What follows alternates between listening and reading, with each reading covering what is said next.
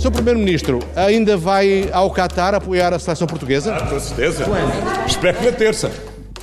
Faz uma semana que soube da remodelação governamental. E o que se ouviu até agora da boca do Primeiro-Ministro foi isto: que vai ao Qatar ver a seleção jogar contra a Suíça. Muito bem, torcemos todos pela seleção, mas parece que há uns assuntos mais sérios em relação aos quais devíamos trocar algumas ideias. Por exemplo, ouvir da boca do próprio António Costa que demitiu os secretários de Estado da Economia porque estes desautorizaram o ministro. Ou, por exemplo, ouvir António Costa dizer que se enganou quando não promoveu logo António Mendonça Mendes a secretário de Estado adjunto. Ou, por exemplo, explicar que não há problema nenhum em ter dois irmãos como adjuntos no Conselho de Ministros. Mas o governo optou pela estratégia política dos pinguins. Nah, é sorrir e acenar, rapazes. Sorrir e acenar. Sorrir e acenar, como os pinguins do Madagascar.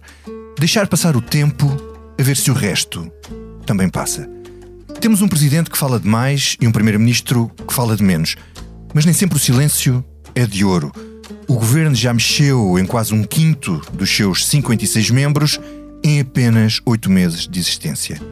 Ora, neste caso, uma maioria absoluta não é bem sinónimo estabilidade. Para o PSD, isto é o caos e a erosão, disse Hugo Soares, o secretário-geral social-democrata. Isto significa que temos em Portugal um governo no caos, um governo cada vez mais em erosão, e isso não é bom para Portugal. São sete demissões e dez mexidas no elenco governativo. Se o PSD fala em caos, o líder parlamentar do PS, Eurico Brilhante Dias, acusa a oposição de tentar degradar o ambiente político. Numa entrevista ao podcast Interesse Público da jornalista do Público, Ana Salopes, ele disse isto. E deixar para trás, que é aquilo que é muito importante, uma, um, ambiente político que, que é notório, que em muitos aspectos tem degradado e que é uma aposta evidente da oposição por fazer uma degradação progressiva da qualidade do ambiente político, isso é uma questão. Mas o, o que está a falar, mas do que está sair, a falar concretamente. Sair, e sair um bocadinho da ideia desta agenda contínua de casos e casinhos que tem sido muito explorada. Não temos tempo para desfiar aqui todo o rol de casos, casinhos e casões que já afetaram este governo, mas vamos ouvir outro certo, desta vez de uma entrevista bastante reveladora de Manuel Pizarro, o novo Ministro da Saúde, à TSF e ao Jornal de Notícias. Afinal, a herança que lhe deixou Marta Temido foi um cenário mais difícil do que ele imaginava. O que encontrei é um cenário mais difícil do que aquele que eu esperava encontrar. Há de facto alguns locais, mas que estão muito concentrados eh, em torno de Lisboa e Val do Tejo, que é uma zona muito problemática, e também um pouco na região sul do país, onde as dificuldades são muito grandes por falta de recursos humanos e por nós termos deixado que o Serviço Nacional de Saúde ficasse um pouco para trás no processo de modernização tecnológica e de requalificação das suas instalações. Mas eu diria que esses problemas são um desafio. Caos, erosão, degradação política e cenários difíceis. Eis os ingredientes para a discussão ter lançada. Ainda iremos também perceber esta iniciativa de segunda-feira do líder do PSD a propor um referendo à eutanásia, mas vamos passar à discussão. Olá, olá, Political Junkies. Está aberta a Comissão Política. Estamos a gravar este episódio do podcast da secção de Política do Expresso, na tarde de segunda-feira, dia 5 de dezembro. Eu sou o Vitor Matos. Este podcast tem o patrocínio de Vodafone Business. Saiba como a rede 5G pode tornar a sua empresa mais segura, eficiente e flexível. O futuro do seu negócio está em boas mãos. Vodafone Business. Então, vamos ao plantel desta semana. O nosso convidado especial de hoje é o Paulo Baldaia, jornalista e autor do podcast diário O Expresso da Manhã. Olá, Paulo. Sorri, olá, Vitor. Olá, sorri David. A cena, sorri a cena, por Como favor. é que sorri a cena? Ah, já me lembro. a Rita olá, Diniz, Rita. Olá. jornalista do Expresso que acompanha as aventuras e desventuras do governo. Menos quando há remodelações, que ela tira férias. não é? É, é, é divertido. Eu sei, eu sei quando tirar férias. Começa a andar. É muito bom. Smile and Wave. E o David Diniz, camarada companheiro destas jornadas analíticas. Olha, só para saberes, quinta-feira estou de férias. Eu, eu, isto é, é um recado para o Dr. Costa. Rita, mete a pau. Agora a seguir vem uma a sério. Deixo já aqui o convite para uma estreia na próxima semana em que o programa será moderado pela Eunice Lourenço, editora de política do Expresso, e que a partir de agora passa a rodar comigo e com o David nas funções de moderação. Paulo, começo por ti, que és o nosso convidado. Caos, erosão ou degradação do ambiente político? Este governo entrou mal no jogo e já estamos a pagar por isso? Quer dizer, o governo tem falhado ou tem falhado também a governação?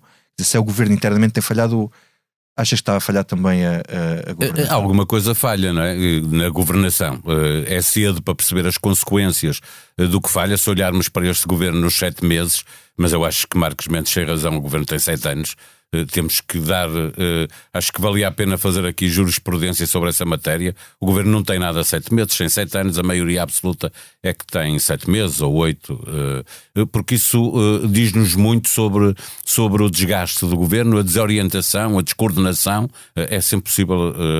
ir acrescentando uh, adjetivos ao estado em que está o, o, o governo, mas eu parece-me evidente que está a gastar muita energia em coisas que não devia. Uh, e, portanto, isso significa que está a faltar energia para governar, para reformar o país, para aproveitar a maioria absoluta, para deixar o país uh, diferente do que encontrou. E já nem digo diferente do que encontrou em 2015, mas diferente do que encontrou no início de, de 2022. Quando chegarmos a 2026, se a legislatura não for uh, interrompida entretanto, uh, era bom que o país fosse outro. E, e, aliás, foi isso que disse o Presidente da República logo no início do governo, que era preciso que o país fosse outro, uh, que era preciso aproveitar o, o, o PRR para reformar o país, não no sentido de fazer as reformas que estamos sempre a falar, mas no sentido de mexer mesmo com a economia e fazer com que a economia do país passasse a ser, a ser outra, menos dependente de estados de alma de outros países e, e estados da economia, obviamente, porque, como vamos ver em 2023, em que eh, a economia vai, vai agravar para, uhum. para todos, eh, Portugal não está bem preparado para, para resolver, para enfrentar mais, mais uma crise. Eh, mas isso é matéria para discutirmos uhum. mais à frente. Ok. Rita, uh, um governo com sete anos, uh, um governo que já tinha seis anos quando o Primeiro-Ministro uh, tomou posse de uma maioria absoluta, não tinha a obrigação de perceber melhor os problemas que tinha nas mãos e, por exemplo, o primeiro-ministro ser mais previdente e de facto perceber que tinha preciso precisava de um estado de estado adjunto ou que, enfim, que a ministra da saúde estava demasiado cansada com os anos da pandemia para poder prosseguir. Uh, tu achas que houve um erro de análise logo inicial e o que torna o governo ainda mais reativo do que seria normal? Aparentemente houve, e acho que isso é objetivo. O próprio Primeiro-Ministro reconheceu isso quando admitiu que, afinal, sim, precisava de um secretário uh, de Estado adjunto, que foi uma escolha que ele próprio fez no início deste governo de maioria absoluta para alegadamente dar um sinal de que queria um governo mais curto, portanto cortou ali em algumas gorduras e cortou nessa, achando que não, que não seria preciso. Passado uns meses percebeu que afinal era preciso e aí arriscou quando foi buscar uma pessoa fora uh, do governo que vinha da da estrutura partidária pura e dura, que vinha de uma autarquia, o Miguel Alves, e depois essa história conhecemos, não deu certo, deu, uh, não correu nada bem, e agora jogou pelo seguro ao ir buscar uma, uma pessoa de dentro do governo. Não podes dizer que já isso conhece... dizer que o Costa joga pelo seguro, não é? Ainda por cima hoje que, que o António José Seguro voltou, reapareceu. reapareceu. É um belíssimo título para uma crónica, é sem dúvida, ou para um podcast. Mas é que isso já é pelo seguro. Bem, já Mas eu, eu diria que jogou pelo seguro porque foi buscar uma pessoa dentro do governo. E, e ir buscar uma pessoa dentro do governo é também para um, acelerar um bocadinho as coisas. Ou seja, uma das, uma das coisas que, que, que nos alertavam várias vezes era agora vai ter que recomeçar o processo do zero, ir buscar uma pessoa de fora, vai ter que se adaptar, vai ter um período de adaptação que acaba por ser longo. Apanhar um governo a meio não é nada fácil, ainda por cima numa área de coordenação dos vários uh, membros do governo, é uma área muito central e muito no coração do governo. Portanto, se fosse uma pessoa de fora, ia ter que perder mais dois, três meses até se adaptar a pessoa que, que António Costa foi buscar já tem essa vantagem, já conhece muito bem o governo por dentro, fez parte, faz parte deste governo desde destes governos desde o início. Uh, 2017. Quase, 2017. 2017. Um, portanto, aí já vai ser um tempo que não é perdido, já, já, já ganha essa, essa vantagem. Uh, mas, nomeadamente, uh, um, há pouco recordavas a entrevista de, do Ministro da Saúde a dizer que apanhou aqui um Ministério mais num estado pior do que tinha pensado. Isso tudo prova, é mais uma prova de que há coisas que não estão a correr bem e que está a haver erros de análise uhum. consecutivos uhum. para as pessoas ainda serem apanhadas de surpresa uh, com determinados determinados dossiês e determinados aspectos que não estão resolvidos e que já deviam ter uhum. estado resolvidos ou pelo menos estado uh, claros. Uhum. David, uh, António Costa não tinha a obrigação, exatamente por uh, já ter 6, 7 anos de governo às costas, de começar por fazer melhor? O que é que é começar para ti? É, é, é que, eu começar.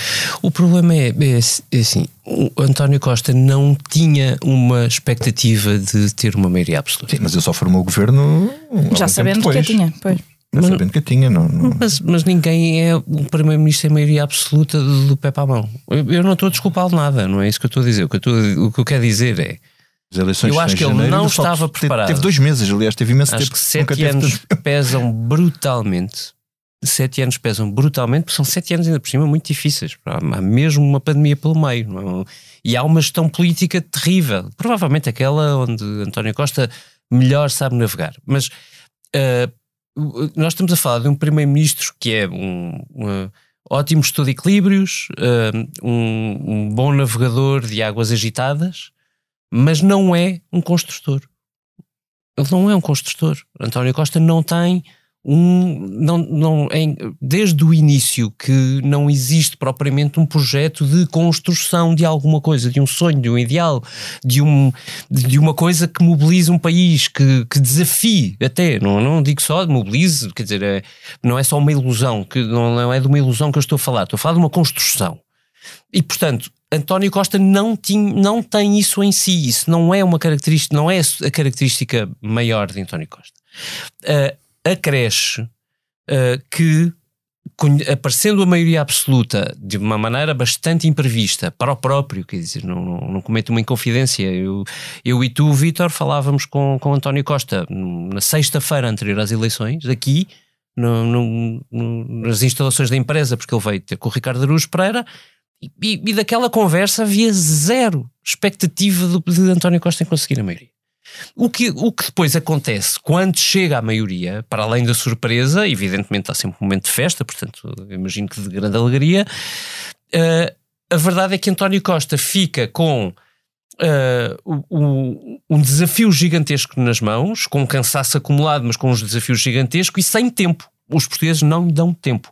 Nós não lhe damos tempo. Sim, não, os teve, média não dão não, tempo ele teve dois meses para formar governo. Ele, entre eu janeiro. acho que muito bem que não lhe dão. Até março, por causa da aquela, das, aquela... das eleições, ele podia ter pensado que era conseguiu, é conseguiu surpreender mais do que uma vez, quando estávamos à espera que coisas acontecessem, ou seja, a pressão não é assim tão grande sobre a pressão mediática. O, o que está a acontecer no país e no mundo que é, é, que obrigam, que porventura, pressão, se ele soubesse o que, que ia é acontecer, é, que, que ia haver uma guerra e a inflação, porventura teria feito outro governo. Isso é, não, mas a inflação já estava em curso e a guerra. Não, mas era, mas, mas era mínima. Que era, era mínima. É? A inflação vinha do ano anterior.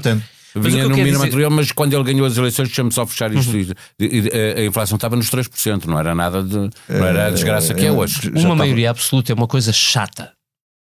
Chata, do ponto de vista de, de de, de, de, um governo, quer dizer, uh, António Costa passou sete anos a navegar entre marés de, de, pequenos desafios e desafios do Bloco e desafios do PC e depois desafios da Comissão Europeia. Mas agora não tendo nova... esses desafios pode focar Mas o problema é que ele tem um documento na mão, que é um documento de governação e eu desafio qualquer um de vocês, digam-me assim, qual é a, a ideia, o, o fator mobilizador que está no programa do Partido nenhum, Socialista. Eh, aliás, não a, há. a campanha foi feita, a campanha, posso dizer a campanha, claro. que é onde ele ah, atrás o tempo todo. Tu foste. Foi. Isso. A campanha foi feita em volta de uma ideia que era aumento dos rendimentos contra o ciclo, o Paulo Balé estava a dizer que não havia inflação. A inflação era claríssima, a evolução da inflação. Porque estava, em 3,3. Oh, Paulo, Fui ver agora. Mas, mas era em Portugal. eu ando a acompanhar Sim, a inflação. Mas já estava a 10% não, na Inglaterra, não, já estava, não, estava nos outros países. É em janeiro, oh, não. Paulo, ela começou. Desculpa, eu escrevi um artigo na, durante a campanha, desculpa ela estar a meter. As coisas coisa, que eles não Sim. falaram. As coisas que eles não falaram na campanha. Não falaram da e inflação. havia problemas com a inflação. Estou a dizer é que não era, não era o perigo que toda a gente previa que isto ia ser o que é hoje. Menos não precisava debater. O teu artigo era inflação e a, e guerra. a guerra. Era a inflação e a guerra. as coisas que não se falam na campanha, inflação e guerra, a guerra. todos os economistas, Estava a caminho? todos os economistas, Não, mas eu, ele escreveu é para lá, escrevi, está escrito.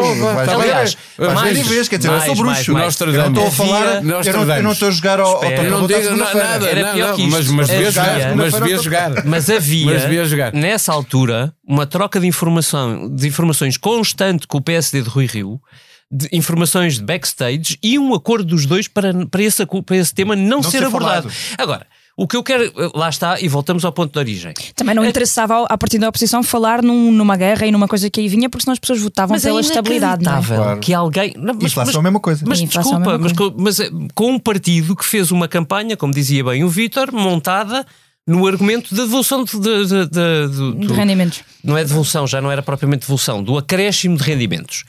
A, a- questão é que António Costa ficou sem tempo, não tinha programa. O pouco que tinha, basicamente, esv- esvaiu-se com, com, ah, com a guerra. Ele teve de perder imenso tempo, perder, investir imenso tempo na frente externa e, e, objetivamente, não existe. O, o que sobra é, é nada. O governo navega à, à mercê do que vai acontecendo. Não existe, já aqui falei disto algumas vezes, o governo não tem uma agenda. Não tem uma agenda. E não é Mas é- mediática, mas é uma muito agenda engraçado.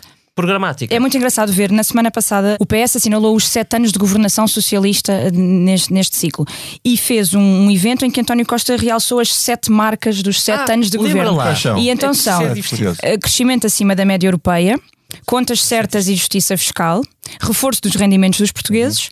Aposta nas qualificações, uma coisa tão vaga quanto isto, investimento e defesa do SNS, Vê-se pelo, caos. Vê-se que pelo vê-se Vamos pelo caos destes um, últimos dias. um Pois. é é, Liderança europeia no combate às alterações climáticas, a reforma do Estado, que eu não, não sei exatamente Qual? o, que, Reforma o que isto é, eh, na justiça, Hoje redução do número dos processos pendentes, democratização Não é das forma não é uma nenhuma, reforma. isso é eficácia, é, é- é competência, é o que lhe quiserem chamar, não é? E é depois, forma por fim, o PS é o partido da responsabilidade, do diálogo e da concórdia. Portanto, são estas as marcas dos sete anos de, Mas de era suposto governação. o PRR ser Nem dentro eh, do próprio um programa para reformar eh, a economia portuguesa. Era- aliás, foi para isso que a União Europeia se disponibilizou a Não- emprestar e dar dinheiro aos países para saírem de- de- da pandemia com uma outra economia. Aliás, ia acabar- iam acabar as fábricas na China e nós tínhamos que produzir mais cá. Tudo isto foi debatido durante a campanha sobre o que devia ser o PRR e o, o que lá estava. Portanto, agora, que não exista nada agora, porque andamos sempre a correr atrás do prejuízo, é outra coisa. Mas eh, eh, que, o- que o governo pretendeu ter e a oposição pretendeu debater eh, um, um projeto para fazer de Portugal um país diferente, a começar na economia e passando pela sociedade, é verdade. Agora que depois as coisas não aconteçam. Bem, eu- eu que- Permitam-me que seja justo. Porque aqui, eu, eu tive de ler os programas eleitorais todos, enfim, aquilo depois fica-nos na cabeça, quer a gente queira, quer não. E, e objetivamente o programa As do Partido Socialista, fazes. eh, o programa do Partido Socialista não é uma coisa, quer dizer, não é uma coisa etérea. São sete anos de governação, portanto eles conhecem bem. E eu lembro-me da sensação que tive a ler o programa do PS, que é, isto, isto na verdade era um programa que demoraria uma década para, para concretizar. E, E tem a muita coisa. António Costa era uma década. para- Não, não, mas isso era, isso era há sete anos. O problema é que já 2015. passaram sete.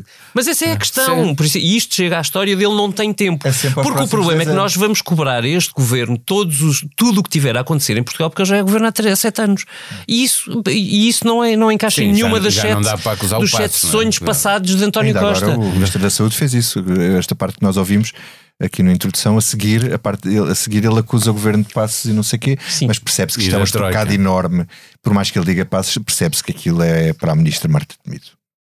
Hum, isso, é, isso também é interessante, porque isso vai parar àquela história da concórdia que eu respondia, Sim. nem sequer interna. É- é- é- é- neste momento, dentro do próprio Partido Socialista, já há eh, pessoas a falar muito mais alto do que aquilo que falavam, pessoas que saíram do governo e que Também não podemos prender por ter cão e por não ter, porque também dizemos que Não, não, não, António Costa é Ah, que, sim. não é que comanda o história do pensamento Miguel político Alves do foi governo. claramente um precedente aberto no, no Partido Socialista, que agora permite, a partir daquele momento, que não tínhamos visto até aquela altura, tantas vozes dentro do Partido Socialista de, de sítios tão diferentes, não é? Desde o comentário político Ana Gomes Sim, a um sim. histórico Cravinho, eh, ou uma deputada uh, Isabel Moreira. E, portanto, isto abriu um precedente que agora é muito difícil de gerir. E essas vozes agora, mais altas contrastaram, contrastaram com o silêncio Sim. do próprio quando António Costa. Quando esta fase começou na, na, na era Guterres, foi non, unstoppable. Não, não dava sim, para sim. parar. E não, e não o Partido dá. Socialista entrou em ebulição e, portanto, isso vai ser particularmente difícil de gerir. Eu queria só provocar a confusão com uma recomendação ao Dr. António Costa para uma futura remodelação. Eu acho que ele precisa de um José Sócrates. precisa de. Porque o, o, um, secretário o Sócrates de Estado tinha, para o Sócrates tinha, um, tinha uh, todos os defeitos que conhecemos, mas tinha uma virtude imensa.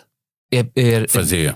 É, era um tinha iniciativa. Era, era, era ambicioso. Posso dizer uma coisa? Agora escapem às piadas sobre o ambicioso. Posso é? dizer uma Mas, coisa? Sim. Eu posso, porque sou que estou a moderar, portanto. Ah, então pode. Uh. Pronto, posso. Uh, não, uh, eu ia recordar uma coisa: que é assim, os últimos dois governos que eu me lembro que, que tinham, os últimos três governos que lembro que tinham um rumo e que sabias que aquilo tinha um ponto de chegada. Uhum.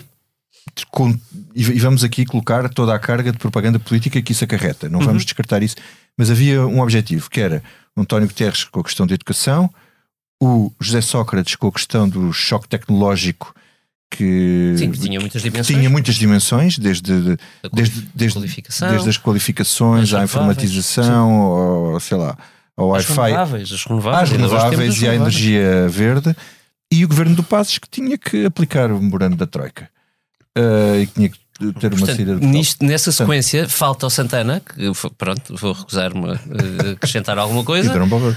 Uh, o, o Durão Barroso, é verdade, e, e- e também desapareceu cedo, não é? Eu estava lá, portanto posso dizer. E, eu, e agora o Costa. agora o Costa. O Co- o Costa teve os primeiros dois anos, falar, fartámos de falar disto, não vale a pena repetir, mas os primeiros dois anos tinha, uma, tinha um objetivo muito particular De que era devolução. destroicar. Uhum. Pronto, e, e aprendemos o verbo e fez. O problema é que destroicou-se rápido.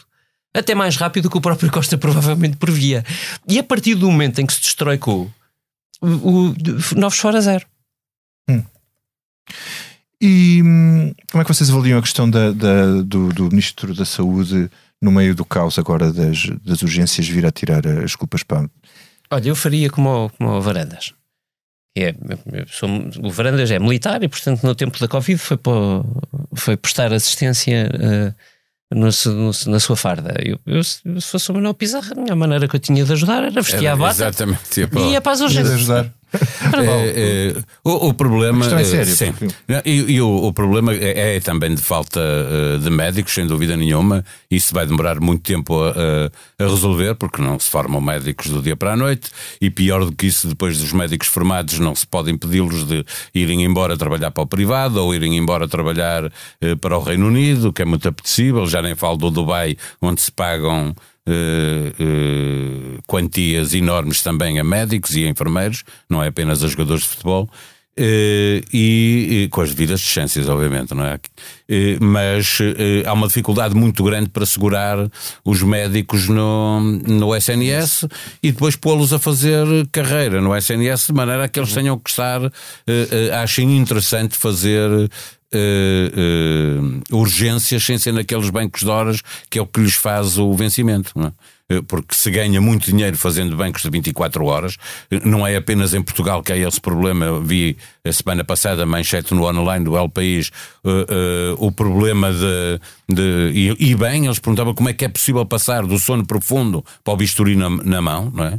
Que é alguém que está numa urgência e que tem que dormir eh, sentado numa, numa cadeira de rodas ou, ou encostado à parede, depois de repente entra eh, A Espanha está com alguém. no- Exatamente, é isso que eu estou. É grande isso, é sobre isso. e vem desde a semana passada, eles estão a fazer um dossiê muito, muito interessante sobre essa matéria. Interessante também deste ponto de vista, porque se percebe que aquilo que se passa em Portugal e que nós achamos que tem a ver com Portugal, não tem a ver com Portugal, tem a ver com os sistemas de saúde eh, eh, por essa Europa fora que estão sobrecarregados, porque as, eh, as, as populações vão envelhecendo, significa que há cada vez mais pessoas a precisar de, de, de atendimento médico, de cuidados médicos, Eh, também significa que não havendo organização, faltando médicos de família, as pessoas depois procuram a consulta nas urgências porque não têm maneira de ter uma consulta e como nem toda a gente tem num país em que 40%, em que 40 são pobres, obviamente não podem ir todos a correr para, para os privados, eh, isto vai levantando problemas e não se resolve na questão de- de- do- das urgências. eh, que, eh, devo dizer, eh, ao contrário do que diz o, o, Sindicato Independente dos Médicos, não é generalizado e, ao contrário do que diz o Ministro, não é apenas em Lisboa. Mas é sobretudo em Lisboa, no Algarve, Setúbal, uhum. nestas zonas, porque são os sítios, ponto número um, onde há mais privados e, portanto, vão roubar os médicos aos uhum. roubar entre aspas, obviamente, ao Serviço Nacional de Saúde, onde faltam médicos de família, portanto as pessoas vão a correr para as urgências ter a consulta que não podem estar e o comportamento das pessoas, que, que depende, que, que obviamente é, é, consequência disto, não é? eu também não quero apontar o dedo às pessoas que vão para, para as urgências à espera de uma consulta, porque não, não, não conseguem ter de outra maneira. muito impressionante da SIC, com pessoas que vão às 4 da manhã, 5 da manhã para as, para as urgências que era o para, cenário para que nós estávamos habituados claro, a ver sim. nos anos 90. Eh, sim. Mas vão, exatamente, também é verdade que, que, e isto diz muito também sobre o comportamento das pessoas, eh, que quando Portugal joga no Mundial, as urgências aliviam, as pessoas vão depois de, do, do jogo de futebol. O Portanto, futebol faz diz, bem a saúde. Isto também diz muita coisa, não é? uh, Rita. Então, mas há aqui um problema para, para resolver e eu acho que, como sempre, eu percebo que o Ministro está a fazer, é, é muito simples o que ele está a fazer ao tirar culpas para também para a sua antecessora. E ele já era crítico, atenção, é preciso lembrar Sim. que Manuel Pizarro já era um dos. O uhum. antecessor de Marta Temido era muito crítico de Marta Temido, o sucessor de, de Marta Temido também era muito crítico de Marta Temido antes de, de ser ministro. E, e, portanto, dizer que ele está a tentar fazer é, é colocar as expectativas o mais abaixo possível, que isto é política, é assim que claro. se faz, para que o problema que vai. Ele já percebeu que não tem maneira nenhuma de, de, de resolver rápido. Aliás, ele diz uma coisa na entrevista que eu achei fabulosa, fabulosa do ponto de vista de, do, do que diz de, de, da cabeça do ministro. Eh, que ele, eh, quando lhe dizem eh, Ponta Delgada, também houve problemas, demitiram-se uma série de diretores, ele, ele diz também uma governação de direita não tem solução para o problema. Também, portanto, ele okay. assume dessa maneira que ele não, é, tem, não solução tem, para o problema era, era e aí, que tem. Era aí, era aí que eu queria chegar. Se calhar o problema da saúde é, é muito antigo e muito complexo. Mas se calhar, se Marta Temido não ganhou no braço de ferro com Fernando Medina, se calhar Manuel Pizarro, ou com Fernando Medina da altura, Manuel Pizarro podia tentar então ganhar nessa frente, já que já tem um, um CEO para tratar da parte da gestão, uh, pode tentar ele uh, ganhar do outro lado, porque é sempre preciso mais dinheiro uh, para a saúde, apesar de ser também preciso melhor gestão. Aí António não, Costa é que tem que ganhar. Pois, é que vai decidir quem é que. É. Mas há um problema, não é? Há coisas que não se decidem com dinheiro. Se decidem contratar não sei quantos mil médicos, eles não aparecem, os concursos ficam vazios. É, é a velha história, não é, não é só dinheiro, também não é só gestão, mas acho que. David, Eventualmente é preciso um bocadinho David dos estava dois. na cabeça? Não, não, é só para, só para dizer que não vou cobrar ao Manuel Pizarro. Waving, nada not smiling?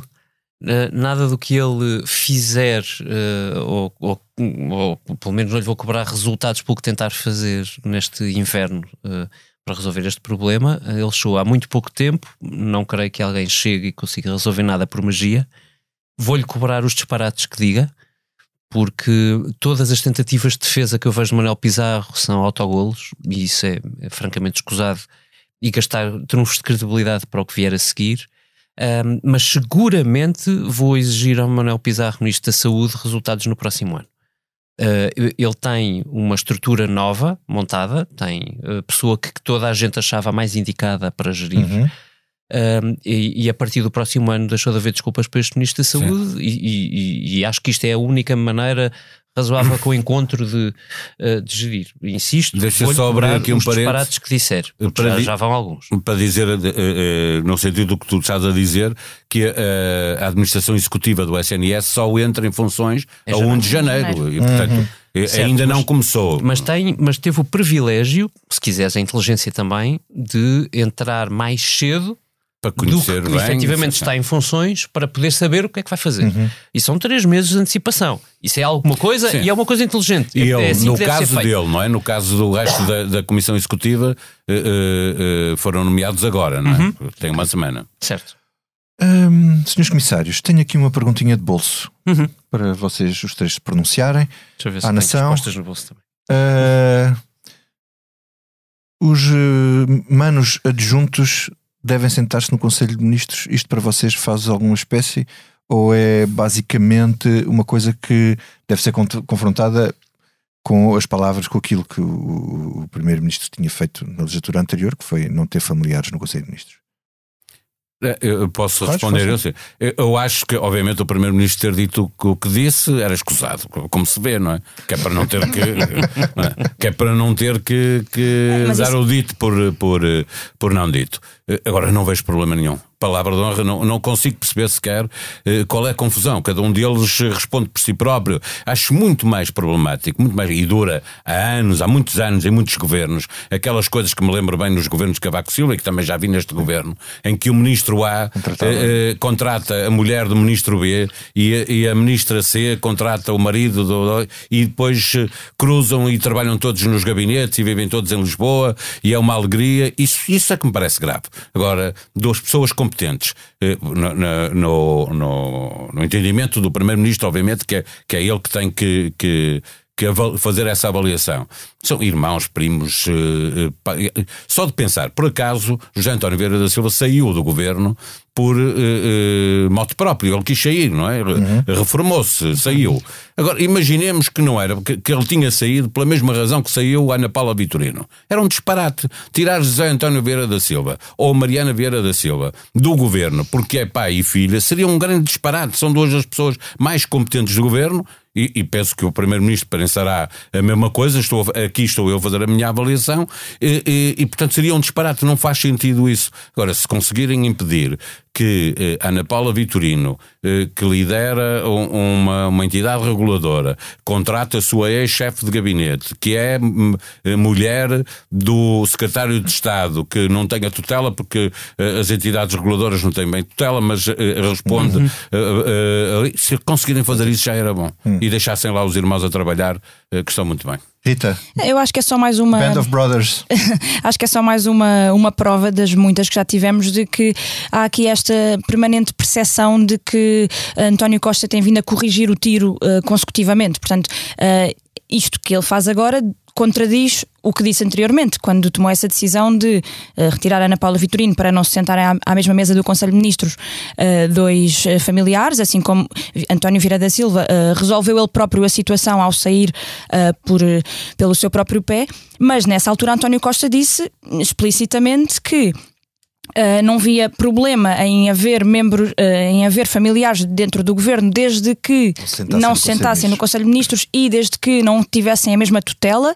Uh, e agora faz bingo, porque os manos adjuntos não só se sentam na mesma mesa do Conselho de Ministros, como uh, estão os dois sob a sua própria tutela de, do Primeiro-Ministro. Uh, portanto, aqui contradiz hum. nos dois, uh, nos dois itens aquilo que disse anteriormente. David, uh, eu acrescento aqui uns pauzinhos à, à questão. Uh, para além desta análise, uh, qual dos adjuntos é mais adjunto? O secretário de Estado vai ter mais poder que a ministra que não adjuva coisa essa, essa, essa, é outra, essa é outra conversa. Olha, é, pois, isso é uma, é, é uma ótima pergunta. Eu acho, não é adjunta de coisa nenhuma. Vou sintetizar, eu acho que o, o António Mendonça Mendes é, provavelmente a melhor escolha para o lugar dentro das opções possíveis uhum. António Costa, pelo menos a mais segura, seguramente. Há, há de facto ali experiência política e, e, conhecimento de toda a gente e aquela coisa básica de, de, em equipa. Gostas de trabalhar com pessoas com quem te des bem, não é? E entrar no endossamentos dá-se bem com toda a gente. Uhum. Isso é sempre uma virtude e não estou a ironizar, é mesmo uma virtude. Um, uh, eh, uh, agora, eu diria que se fosse, se, se os políticos levassem tão a sério um, sensibilidade uh, para o problema de familiares sentados à mesma mesa do Conselho de Ministros, como os portugueses, julgando pelo estudo da Fundação Francisco Manuel dos uhum. Santos hoje apresentado, uh, uh, que os portugueses sentem, Uh, eu, eu, provavelmente preferia o António Mendonça Mendes uh, por uma coisa prática. O ministro adjunto e ficava logo adjunto. Mas parece uma redundância, não é? Parece uma redundância. É, é que a falha, uh, tanto quanto eu consigo perceber, ou conseguimos perceber de uma estrutura sempre mais ou menos opaca, que é como é que funciona a coordenação política do governo, a falha está na ministra Mendonça Mendes. Uhum. Ministra Mendonça Mendes e não no secretário de Estado Mendonça Mendes. Porque ele vai, este secretário de Estado só é preciso porque a ministra adjunta não incumpriu na sua função. Ou não, não, não quis. Uh, ou o primeiro-ministro não quis que ela tivesse Não é só isso, ela tem muita, ela tem muita, uh, muitas pastas. Tem muita coisa. Agora, também tem muita coisa. Tem, tem muita coisa. Estou à vontade, não estou com obrigações. Sim, mas foram ou se leva a sério, ou se leva, não, não, não é só isso, desculpa lá. Não é só isso, a igualdade, as migrações não são coisas pequenas como se vê. Vê. Mas tem como secretários se vê no de Estado. Alentejo, não, mas, mas tem secretários de Estado para, Claro, para essas mas- mesmas mas é pastas. ministra, não estou a mas, o mas a única fosse forma de- assim, de, Ana Catarina Mendes ser ministra e não ser uma mera secretária, secretária de Estado era ser ministra adjunta. Foi por isso que ela, ela teve esse título, porque de resto, na, na, na prática, ela podia ser apenas secretária de Estado, secretária de Estado dos se, assuntos se parlamentares como eram os seus antecessores. Está lá para resolver coisas que não seja fazer aquilo que sabe que eh, António Costa faria. Ou seja, ele não está lá para ter peso político e autonomia para decidir como bem entende. Ele está lá porque conhece bem António Costa e sabe como é que António Costa para faria intermediar- e para intermediar com os maneiras. outros ministros, é também para isso. Está bem, É mas assim, ela não... desporto eu nunca lhe ouvi uma palavra. De imigrantes, enfim, se resolveu alguma coisa nos imigrantes Ah, do Alentejo, não me pareceu na Então, semana apare- passada. Mas isso não tem Mas a ver pode com ter ser acontecido e passado Isso não tem a ver com ser irmã de António Mendonça Mendes. Não, na não, co- não, eu só- mas eu- isto é uma- responder é a não, avaliação. própria claro. formação. É, Quer dizer, escolhendo a os dois, avaliação. a mim parece-me que o segundo. A avaliação que António. Costa faz é que eles são os dois competentes. Nós podemos fazer a avaliação Não, eu contrária, posso- achar eu que posso- alguém eu não é posso- competente. Eu posso, eu posso relembrar aqui alguns nomes de alguns ministros adjuntos e, e que adjuvavam e que tinham Pois. e a gente pode ir realmente Sim. eh, comparar, comparar Pois, claro. como Eu- Jorge não- Coelho, eh, José Sócrates, eh, Armando Vara, António José Seguro, António José Seguro, adjunto do Primeiro-Ministro. Miguel Relvas. Uhum. Portanto, independentemente de gostarmos ou não das, das figuras, tinham Certo. influência. Eram figuras com influência e que tinham outra coisa, serviam de escudo ao Primeiro-Ministro. Essa é a função. Bom, vamos passar então a- uma ronda aqui, só fazer aqui um comentário ahm, àquilo que aconteceu esta segunda-feira, que foi o líder do PSD estava em silêncio e apareceu de repente a pedir um referendo à eutanásia, enquanto o Parlamento se prepara para aprovar uma lei pela quarta vez. O que é que o PSD ganha com isto? Qual é a estratégia, Paulo? É, é tão evidente que até dá dó. Eu tenho que perguntar, É, é. Sim, não, mas então, é claro, a, a pergunta não é retórica, porque a resposta pode ser qualquer uma, não tem resposta obrigatória. É, é, não, mas estou a dizer que parece-me evidente que. é. Bom, temos que nos lembrar que a última vez que se votou um referendo à eutanásia, a proposta foi de Chega eh, e, e os votos eram todos do. Do, do PSD, todos, quer dizer, maioritariamente. Os votos que lá, que lá foram parar eram maioritariamente do, do PSD. A primeira coisa que se pode dizer é que o PSD quis evitar ter outra vez um problema que é ter a sua bancada a votar maioritariamente ao lado do Chega numa proposta ao referendo. A segunda, que também é evidente, é que eh, não, o líder do PSD eh, não, não nos conseguindo dizer a nenhum dos portugueses o que é que o líder do PSD pensa sobre aquela matéria, sabendo nós que o PSD e o PS dão liberdade de voto aos, aos seus eh, deputados eh, na eutanásia, nos vem dizer que naquela matéria, que ele já sabe que a maioria, e esta bancada votou maioritariamente ao lado do Chega, ele quer impor o, o, um- o- o voto obrigatório a favor do, do referendo. Está apenas a ganhar tempo, apenas a tentar eh, ganhar politicamente numa área em que não assume posição nenhuma enquanto político, ainda não disse Luís Montenegro ainda não disse se é a favor ou contra a eutanásia. Ao contrário de dizer. Rui Rio, que tinha Oh, sim, dito tinha claramente. dito muito claramente e tinha dado liberdade de voto eh, eh, aos deputados e era importante A liberdade que de voto na votação da lei em si, não Eh, da sim, questão do referendo. sim. Aí- Não, não, não, não. Aí, aí o, o PSD entendia, agora entende que. Agora é disciplina. Sim, sim, agora é disciplina de, de voto. Eh, Mas na altura houve, de- houve deputados do PSD a votar contra o referendo, salvo erro, 9 ou 10, ou poucos, mas, mas ainda assim votaram. E, portanto, aqui não é, não é pelas melhores razões que o PSD anuncia que quer um referendo à eutanásia, que se justificava na, na altura em que se aprovou pela primeira vez a, le- a lei da eutanásia. Depois disso, parece-me evidente que em 2022, quando fomos todos para eleições eh, eh, e, e o povo português deu uma maioria absoluta ao Partido Socialista, e, e não apenas porque, além dessa maioria absoluta, ainda lá está eh, a Iniciativa Liberal, ainda lá está o Bloco de Esquerda, ainda lá está o PAN, etc., parece-me evidente que o povo português sabia perfeitamente que estes partidos, a quem deu mais do que uma maioria, queriam eh, aprovar a lei da eutanásia. Uhum. Rita. Nem sequer se percebe o porquê de o PSD apresentar agora, quando já está agendada, a votação estava agendada para a semana passada, foi adiada para esta semana, vai ser votado na quarta-feira em comissão e na sexta-feira em plenário. Um, não se percebe o porquê de agora, nesta segunda-feira, assim muito à pressa, vir dizer que afinal quer um referendo. É para ganhar tempo, seguramente que sim. Na prática, não sei no que é que vai dar, parece mais um gesto político do que uh, um ganhar de tempo na prática, porque a votação poderá fazer-se na mesma na quarta-feira e na sexta-feira. Uhum. Um, sinceramente, não, não, não, não percebo. Ah, David, isto, isto saiu uh, agora um estudo a dizer que o eleitorado do PSD é mais católico até que o do, que o do Chega. Eu não estou a dizer que Luís Montenegro tomou a decisão, porque a decisão foi tomada no mesmo dia em que o estudo foi conhecido.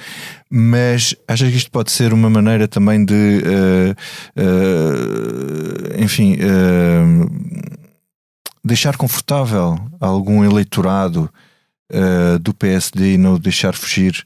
Dizendo que nós quisemos fazer um referendo e a esquerda, a esquerda, enfim, e os liberais e isso tudo é que não quiseram? Eu acho que o, que o Luís Montenegro está a fazer O Oh, é assim, o referendo foi, uma, foi a única coisa que se ouviu de Luís Montenegro uh, a quando da última votação. Ele era líder da oposição ao líder da oposição, uh, ao caso Rui Rio, e a única coisa que se ouviu de Luís Montenegro foi uh, é preciso um referendo. E portanto não se percebe porque é que demorou até agora. Não é porque é que aparece agora. É, onde, onde, é, onde é que estava o líder do PSD? E, e, mas é preciso sublinhar aquilo que a Rita e o Paulo disseram, que é como é que nós temos um líder da oposição cuja posição pessoal sobre, o, sobre a eutanásia, nestes termos ou nos que for, nós não conhecemos. É, não é uma matéria importante. A de Passo Escolha era conhecida, não era? Sim. A posição. Aliás, ele chegou a publicar no Observador um texto sobre Uh, sobre a eutanásia, salvo erro, uhum. manifestando-se contra, já, enfim, já um tempo depois da discussão ter começado, mas sim, mas foi bastante afirmativo. Uh, e é incompreensível como é que Luís Montenegro está a milhas da discussão pública que está a fazer, ainda por cima, numa altura em que, francamente, quer dizer, não se passa muita coisa, não é? E, e a eutanásia não é um assunto qualquer. Uh, eu admito qualquer posição, é um bocadinho como a Moretti, né? diga-me qualquer coisa de esquerda, hum. dizia a Moretti. Eu digo, diga-me qualquer coisa sobre isto, uh, só para eu ficar a saber quem é que estamos a falar. Sou pena de que ficamos a, a, a achar, quiçá com alguma legitimidade, que Luís Montenegro é aquele líder tático uh, que nunca se quer esticar em matérias que percebe que são sensíveis. Eu diria que esse é o maior erro. Foi o que aconteceu com o referendo da regionalização. Também quando ele disse que, logo no primeiro discurso, quando tomou posse como líder, que iria adiar, não iria ser agora nesta legislatura, Sim, porque sabe que é um tema muito, mas ainda muito teve a vantagem de arrumar com a regionalização. É, mas, mas, para é? não tomar é, posição? É aquele gol que o guarda-redes passa a bola ao avançar, está mesmo a entrar na bola. Mas para não, é, mas para não tomar, certo, mas para não tomar posição sobre isso. Acho que fez de propósito. Mas, mas eu, não, eu, não, eu não sei se esta questão do referendo à, ai, à hum, eutanásia não é uma, uma coisa mais para dentro do que para fora. Na altura do, na altura do Rui Rio, uh, não sei se se lembram. Um, Houve até um processo disciplinar dentro do uhum. partido porque havia, um, ah, havia uma, moção aprovada em Congresso, para pedir referendo e Rui Rio uh, não, não deu seguimento a ela e o partido todo internamente quase, ficou muito revoltado com isso. Exatamente. havia, houve um processo no Conselho de Jurisdição, quase que expulsavam o Rui Rio da liderança por causa disso. E, e parece que o Luís Montenegro está a querer falar para dentro. Uh, um bocadinho a responder às várias sensibilidades para não melindrar ninguém. Muito bem, vamos então ao que não nos sai da cabeça. David, começamos por ti. O que é que não te sai da cabeça? Olha, é assim, um, estávamos a falar de, do PSD e uh, e há uma pessoa que, pronto, antecedeu a Luís Montenegro, que não sei se ainda se lembram, mas chamava-se Rui Rio, uh, e que. Uh, Acho que ainda se chama. Pois, sim, parece que sim, segundo a conta de Twitter do próprio. E, mas e é, é, daquelas que foi validada, ele paga os 8 euros. Sim, sim, sim, sim. É, foi mesmo. É, não sei se paga os 8 euros, uh, sabemos que não é propriamente o perfil dele pagar por coisas que tenham alguma coisa a ver com a informação, mas, uh, mas pronto. Mas, uh, o que não me sai da cabeça é um, um dos tweets do Dr. Rui Rio, quase acrescentaria saudoso, uh, Dr. Rui Rio, uh, em que ele uh, partilhava uma notícia do JN, do Jornal de Notícias, dizendo que Vladimir Putin terá caído das escadas e magoado o cóccix, e hum. ele acrescentou o seguinte, a seguinte frase eloquente a, este, a esta notícia sobre a queda de Putin. O Zelensky, se pudesse, mandava para o SNS português. E eu li isto e pensei: desta já nos safamos. Classe. Classe, obrigado. Paulo Baleia. Eu estou a recuperar. é, a mim, o que não me sai da cabeça é que a crise tenha que ser sempre paga pelos pobres. Eh, é uma coisa que parece uh, impossível de acontecer e que acontece. Uh, estou a ler, olhar para aqui para uma, um estudo um debate no, no, Jornal de Negócios, múltiplas crises estão a criar uh, novos pobres e isto acontece com tanta frequência que eu não, não consigo, não me sai da cabeça como é possível, porque é que acontece uh, assim e porque é que a cada crise não é possível corrigir isto. Uh, obviamente que não, não não parece que seja inevitável. Acho que é, é, é fácil de ter esta solução. Eu lembro-me quando a pandemia, em, no verão de 2020, a pandemia estava a dar cabo da economia pelo mundo inteiro eh, e, e, os multimilionários propuseram pagar um imposto extra, muitos deles, uhum. americanos sobretudo, pagaram um imposto extra Uh, e na América, mas não apenas, uh, os governos não quiseram que, que esse imposto extra fosse pago como forma de ajudar os pobres que estavam a nascer com as crises e que continuam a nascer com as crises. E, portanto, isso a mim tira-me sono. Ok, Paulo, obrigado. Rita. Uh, o que não me sai da cabeça uh, é o que se está a passar nos lares de idosos, ou pelo menos em, em, alguns deles. Eu conheço dois, em que tenho dois familiares em dois lares diferentes por causa da, da pandemia, da Covid-19, que, como sabemos, começou em 2020, nós estamos praticamente em 2023 e hum, as visitas ainda estão de tal forma condicionadas que hum, é uma coisa que, não, não percebo, não faz sentido nenhum. A minha experiência recente com a, com a minha avó é que a visita ao lar para ver as instalações, para decidirmos se o familiar fica lá ou não, não é autorizada. Hum. Sob pretexto da, da Covid-19, não, não, as pessoas não são autorizadas a ir dentro das instalações do lar.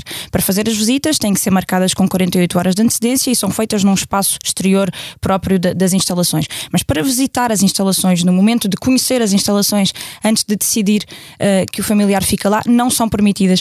Eu não percebo isto. Não pode ser legal, quer dizer, não, não percebo isto. Era, era isso que eu ia dizer. Uh, dia 24 de outubro, o governo revogou 36 leis da pandemia. No dia 29 de novembro, a DGS atualizou as normas da pandemia pandemia, em que deu ainda mais, uh, libertou tudo em relação a, mesmo até em relação aos lares, os próprios utentes que estejam infectados com Covid-19 num lar de idosos podem receber visitas desde que com máscara. Portanto, se até esses podem receber visitas, eu não percebo como é que ainda uh, há estas regras, ou estas regras são praticadas em muitos lares deste país. Uhum. Obrigado, Rita.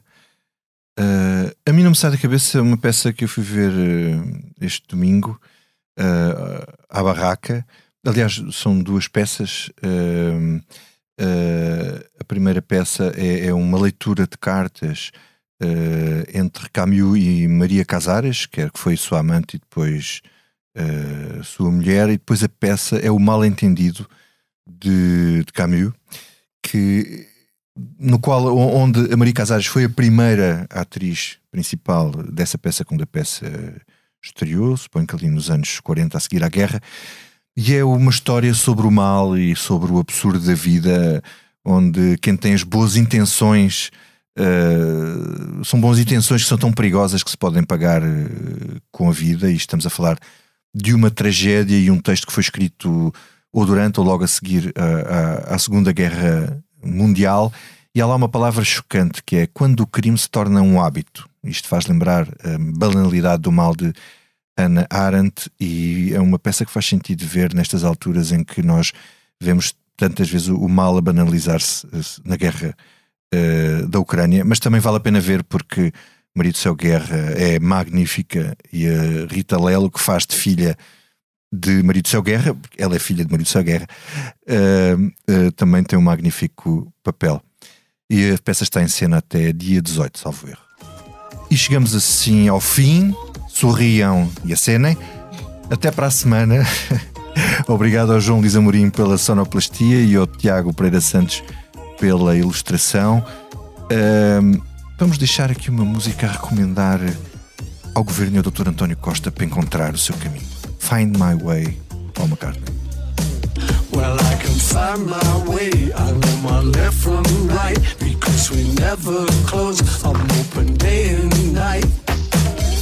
Thank you.